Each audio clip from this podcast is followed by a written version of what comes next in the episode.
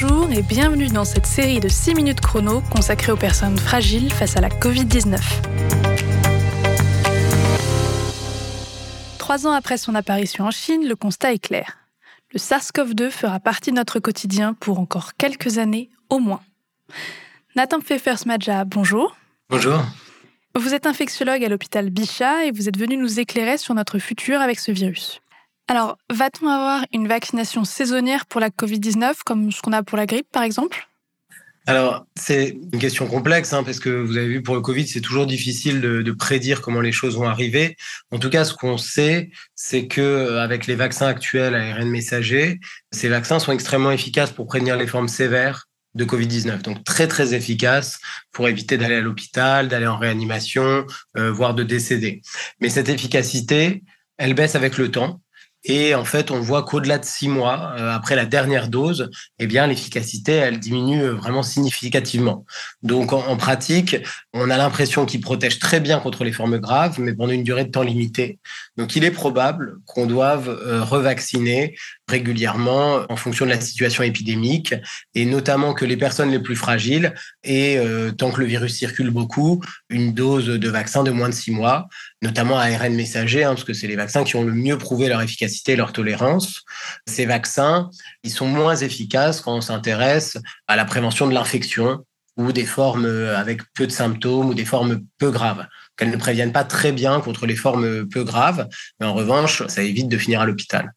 Sur le court terme, est-ce que de nouveaux traitements vont voir le jour? Alors, sur le court terme, donc notamment pour les personnes fragiles, à risque, immunodéprimées, les personnes qui sont à risque de faire des formes graves, il y, a déjà des traitements qui existent. Les premiers recommandés, c'est les traitements oraux. Donc les antiviraux oraux qu'on donne dans les cinq jours après le début des symptômes pour éviter euh, l'aggravation de la maladie Covid. Et ils ont prouvé une très bonne efficacité pour réduire le risque de formes sévères et euh, surtout les variants. Et donc, il y a ce traitement oral qui existe.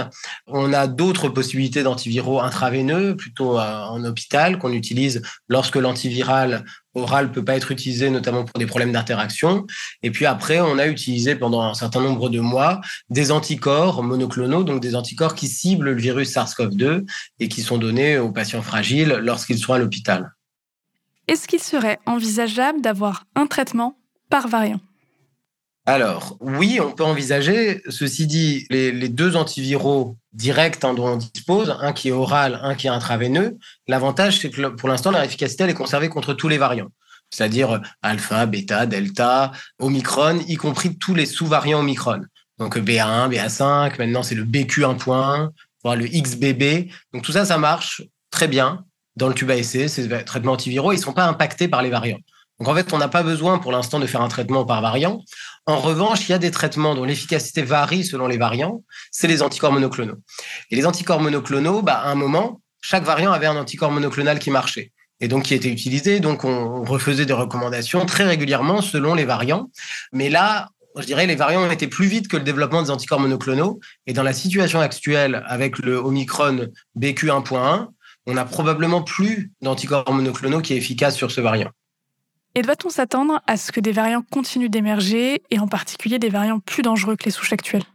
Comme souvent je refais ce point sur les variants, il y a disons trois choses principales qui nous intéressent pour un nouveau variant. C'est est-ce que ce variant, il est plus transmissible? Donc là, il y a eu un énorme gain de transmissibilité entre les variants du SARS-CoV-2 pour arriver à Omicron, qui est extrêmement transmissible. Donc c'est possible qu'il évolue vers encore plus de transmissibilité. Deuxième question, est-ce que ce variant, il est plus grave? Il fait des formes plus graves. Et ça, avec Omicron, ça a plutôt été l'inverse. Maintenant, les sous-variants Omicron, ils font moins de formes graves, probablement, que euh, les variants euh, Delta ou antérieurs. Et bon, alors c'est difficile parce que comme il y a la vaccination, il faut euh, ajuster sur la vaccination, mais quand même, ils semblent moins graves. Et puis, troisième point, c'est est-ce qu'ils échappent à l'immunité Et ça, Omicron et les sous-variants Omicron, ils échappent très bien à l'immunité, puisque là, on est arrivé dans une situation avec les nouveaux variants où les anticorps monoclonaux ne marchent même plus et euh, ils échappent aux anticorps qu'on fait avec la vaccination à chaque fois. Donc, il peut évoluer sur ces trois axes, le variant, et ça peut être l'un avec l'autre. C'est pas c'est pas forcément l'un qui évolue et pas les autres. Donc, on peut très bien se trouver avec un nouveau variant, soit à la fois plus transmissible, plus grave et qui échappe à l'immunité. Et ça, c'est possible. Et qu'est-ce qui entraîne ça? Bah, quand le virus se transmet énormément. Et donc, plus, euh, disons, on casse la transmission virale, plus les gens sont vaccinés, plus on évite les formes sévères et les réplications virales prolongées, plus on évite la formation de variants. Ce qui est une mauvaise nouvelle actuellement, c'est le nombre de cas en Chine qui explose et qui est une usine à variants. Quand il y a plein de cas, il y a des variants. Donc oui, on peut s'attendre à ce qu'il y ait des nouveaux variants. Après, quel sera leur profil, on verra. Nathan Pfeffers-Madja, merci pour ces réponses. Vous avez une conclusion à ajouter?